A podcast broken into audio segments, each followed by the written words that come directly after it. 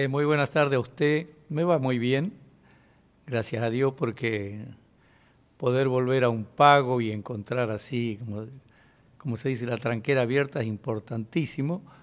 Encontrarme con usted, que los conocíamos de algún otro, de alguna otra ocasión en algún otro radio, y agradezco al amigo González, Mauricio González, que ha sido el gestor para que yo tenga la suerte de volver a, estos lugares. Y bueno, y, es el trabajo de uno y vivimos de esto, así que soy un agradecido siempre cuando este eh, puedo, bueno, trabajar en de lo que quiero, ¿no? Usted vino en aquella oportunidad, creo que en el año 89 o 90, eh, cuando estaba Julio Carrizo con un abrazo al país. Así es, sí, claro, fuimos por ahí a un lugar a, bueno, a, hacer lo que, que hacemos, el Teatro Español, ahí fue Claro. La gente no se olvida, deseado aquella noche espectacular, ¿eh? Claro, Julio lo conocí un, anteriormente yo y bueno, habíamos hecho buena, buenas migas, ¿eh? un pensamiento bastante paralelo y entonces eso hizo que me, me arrimara por aquí y empecé a conocer la gente de este lugar, gente como usted, como otros, y bueno, y gracias a Dios, después de 20 años uno ha podido regresar, aunque he vuelto aquí este, yo creo que hace dos años atrás, invitado por el payador de, de esta Patagonia, amigo Nahuel, le mandamos un saludo. Eh, siempre los payadores, cuando tienen oportunidad, hacen encuentros de payadores para, seguro que será para intercambiar ideas y hacer de que el canto payadoril esté, esté más de pie. Saúl, eh, seguramente en estos veintitantos años ha corrido, como en la vida de todos nosotros, mucha agua bajo el puente. Cuéntenos un poco. Aparte, yo le contaba fuera del micrófono que uno, para mí es un placer cuando los micros, ahora ya no paran en los micros, en casi ningún lugar, hacen 12 horas corridas, le dan la cena a bordo. Pero cuando alguno, alguno, Costera Criolla o Donoto, para ahí en Río Colorado, una de las cosas que hago siempre es ver qué salió de nuevo suyo para traérmelo. Este, porque por acá, bueno, a veces el material no llega. Este, ¿Por qué disco va usted? ¿Por qué número de, Bien, mire, Yo, eh, claro, últimamente se graba en, CD, ¿no? En CD. He grabado el volumen 47, que soy realmente agradecido porque yo soy un hombre de campo, jamás pensé de que iba a poder vivir de lo que me gustaba hacer, que era hacer versos, o por lo menos intentar. Y después, bueno, después ya pude escribirlo, luego pude grabar, y soy un agradecido al pueblo argentino, al pueblo uruguayo y al pueblo chileno, que son los que me han ayudado a que yo pueda grabar este 47 volumen y más agradecido a ustedes que están eh, que se toman el compromiso con el pueblo eh, informadores de las poblaciones y que son los que enteran de que uno existe y que vive de esta forma. Así que soy agradecido de todo eso. Vamos a ir un poquito atrás porque el público se renueva y hay toda una generación este, nueva que por lo menos nosotros queremos saber un poquito más. ¿En qué momento este, usted supo que su vocación era, era cantar, era, era escribir, era empezar a, este, a testimoniar? Porque usted desde el casamiento del León está cansado de no decir nada, Crucero Belgrano, eh, ha escrito cosas con mucho fundamento.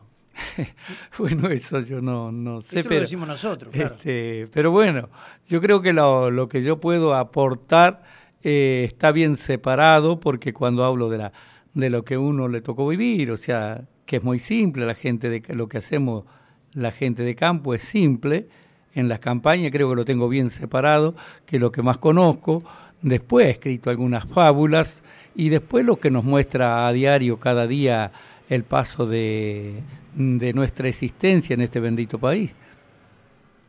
¿Y en qué momento, qué, edad tenía usted cuando empezó a escribir los primeros, los primeros versos, cuando empezó a, a tratar de llevar a, la gente a ver qué pensaba el, público, ¿no? Mire, le voy a hacer una cosa que por ahí no...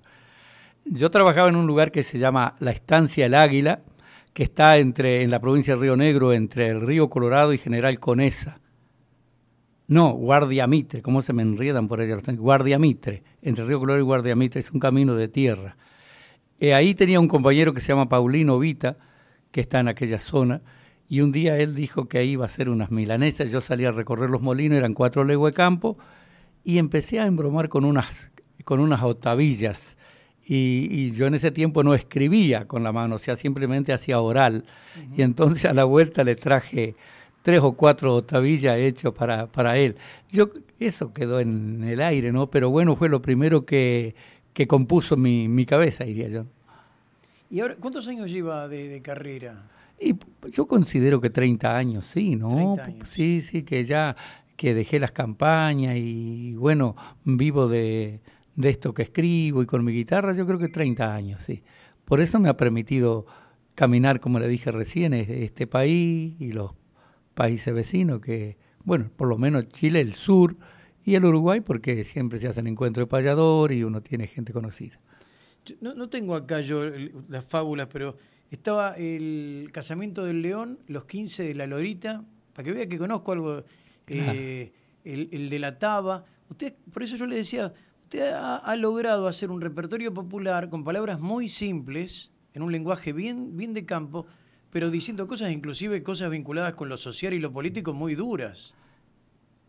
Eh, eh bueno, claro, a lo mejor sí, por allí pueden ser duras, pero bueno, es importante ser claro no en la vida. Me parece que, que la cosa es así de un lado o de otro. Bueno, referente a las fábulas, mire, eh, yo creo que antes de Homero, eh, los, refiriendo a la, vieja Grecia, ¿no? Antes de Homero, ya los, los griegos entretenían a su familia con, con esas fábulas de a lo mejor diversos animales que se tienen en esa parte de la tierra, pero ya a sus hijos los entretenían así, haciendo cuentos y que son fábulas, y yo simplemente tomé de los cuentos que hacía Isabel del Carmen, que era mi madre, que nos contaba cuando vivíamos en las costas del Colorado esos cuentos de los zorros y de los de los pumas y avestruces, y esos cuentos, ella, es como darle voz a, a los animales, ¿no?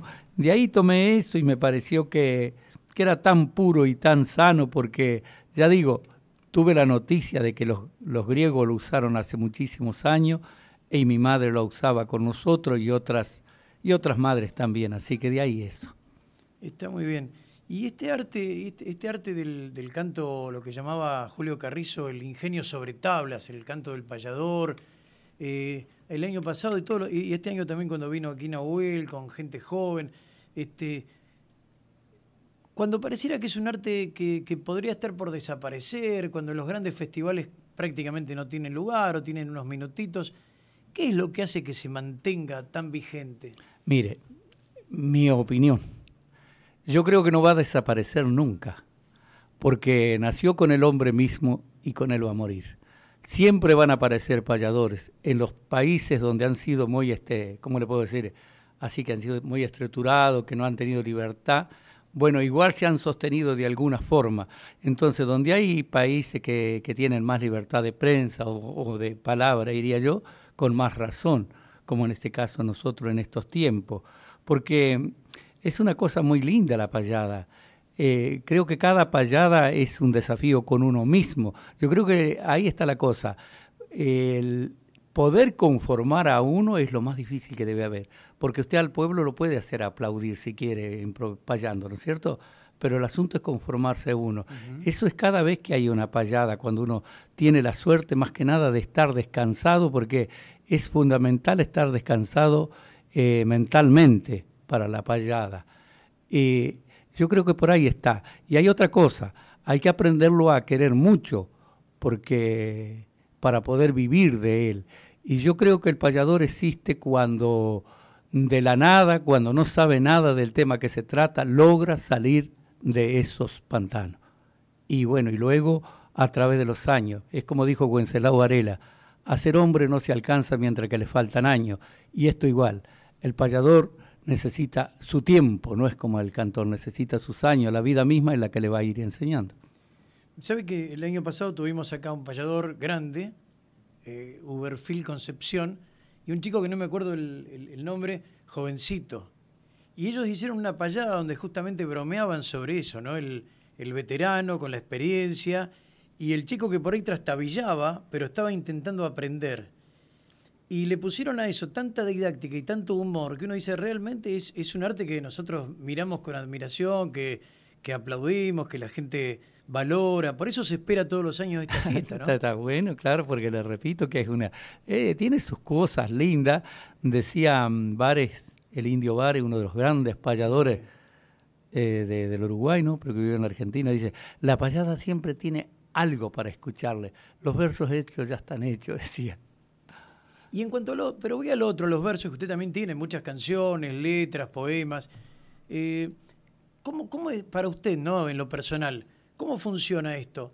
¿Viene la inspiración, viene el tema, o usted se sienta a buscar y a esperar eh, o a, a, tratar de, armar algo? ¿O aparecen como esas octavillas de la primera vez? No, yo por lo general es una cosa, es un mundo muy hermoso. Yo toda si hay alguien por ahí que está empezando a escribir, que siga, porque es un mundo muy, muy de uno, un mundo, mire lo que le digo. Muchas ocasiones uno duerme, por ejemplo, aquí en Puerto Deseado, al otro día agarra el camino y lleva la mente descansada, y es tan lindo este poder ir acomodando algo que uno tenga ganas, que de repente pasa a ciudades y pueblos sin darse cuenta que las pasó, ¿vio? Entonces es muy lindo. Y cuando antes yo cuando logré alguna algo que quería hacer, que la que dije, bueno, estas décimas están más o menos, que no es fácil terminar décimas, este, me sentía muy bien, muy contento.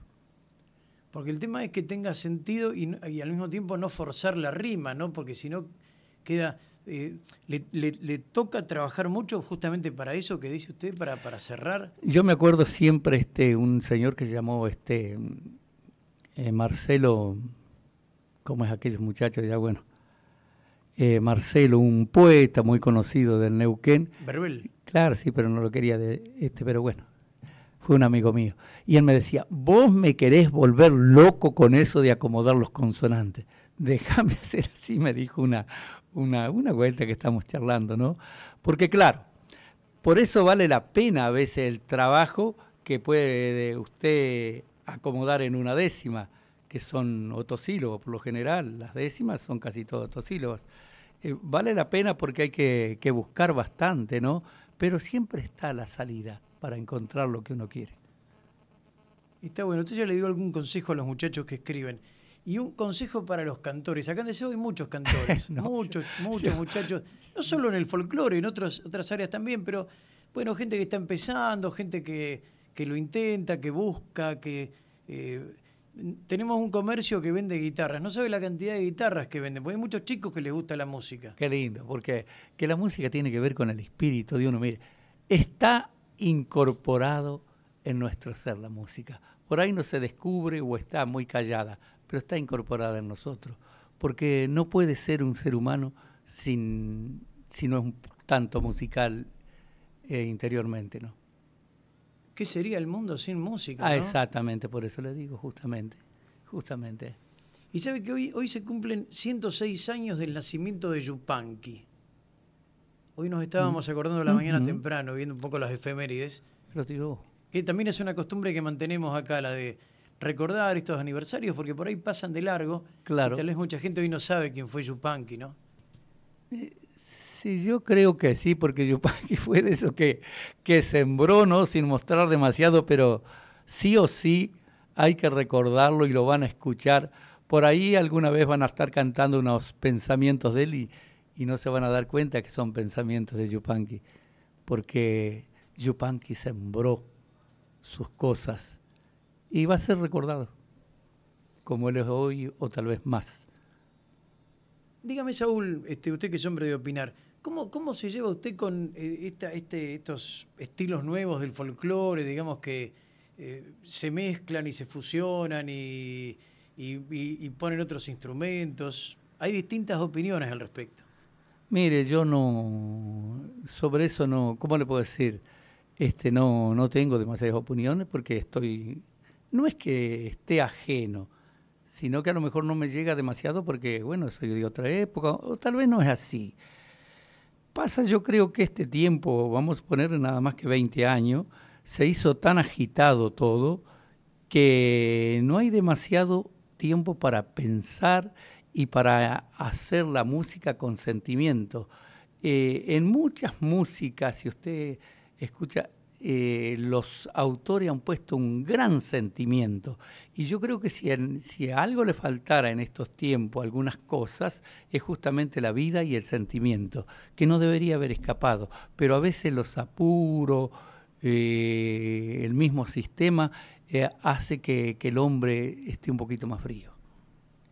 Por ahí mucha técnica a veces y, un poco menos de corazón, ¿no? Usted lo ha dicho. Me lo hizo decir a mí al final. Seguramente. Saúl, eh, quiero agradecerle, quiero que usted pueda descansar, porque eh, así puede esta noche trabajar realmente bien, encontrarse con el público. Pero me alegra verlo muy bien y no está, como decía en una época, cansado de no decir nada. Tiene, tiene ganas de decir cosas. claro, no, yo ando muy bien y bueno, eh, ¿cómo le puedo decir? La uno ha caminado siempre el, con el mismo rumbo, ¿no? Y, eh, y bueno, sí el pensamiento es el mismo, así que... ¿Tendrá usted alguna décima para dejarle a los oyentes de este programa? O algo, lo que usted quiera. ¿Cómo es que se llama el programa?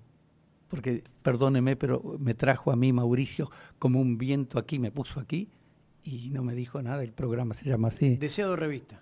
¿Mm? Deseado Revista. Deseado Revista es el programa en la ocasión que lleva la información pleno de luz y de fe. Su nombre no me acordé, pero cariñosamente arranco desde mi mente un saludo bien paisano como un apretón de mano para todos los oyentes.